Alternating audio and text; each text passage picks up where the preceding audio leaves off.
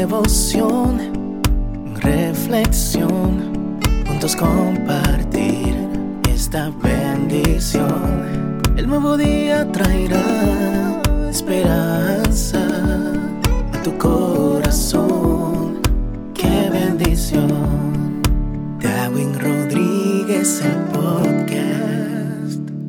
Meditaciones matinales para adultos. Cada día más sabio, escrita por el pastor Alejandro Bullón.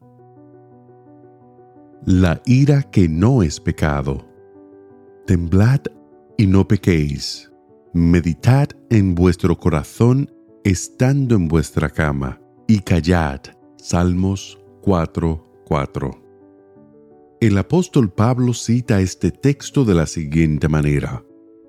Airaos, pero no pequéis ¿Puedes tú comer sin mover la boca, correr sin agitarte o dormir sin cerrar los ojos? No. ¿Cómo entonces es posible airarse sin pecar? La ira en sí no es por sí misma un acto pecaminoso.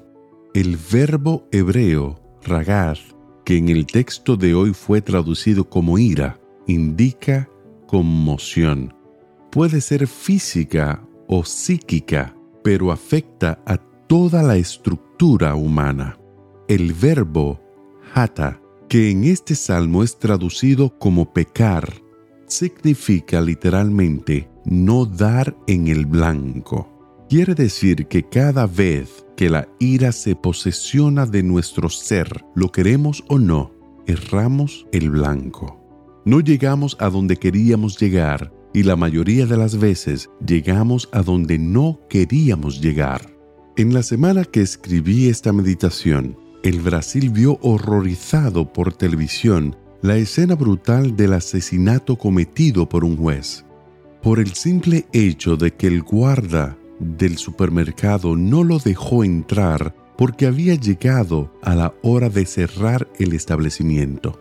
Aquel juez nunca pensó cometer semejante crimen, pero en la hora de la ira hubo una conmoción interior que lo llevó a tal locura. Por eso, el consejo divino es, cuando la ira aparezca, si estáis afectados física o psíquicamente, meditad en vuestro corazón, estando en vuestra cama, y callad. Nada mejor para el problema de la ira que esperar al día siguiente. Toma una decisión hoy.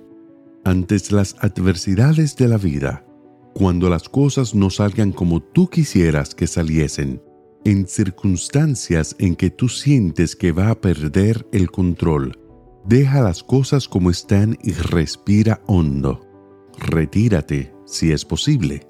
Tómate un tiempo Consulta tu corazón en la almohada, clama a Dios y después, más sosegado, tú verás las cosas desde otro punto de vista y encontrarás la salida más sabia y equilibrada.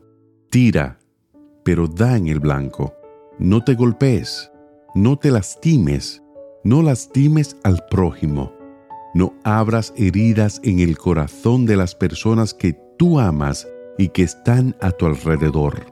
Mide tus palabras, medita en las consecuencias de actos impulsivos. Tú no puedes evitar sentir lo que estás sintiendo. Eso es natural, pero tú eres un ser humano.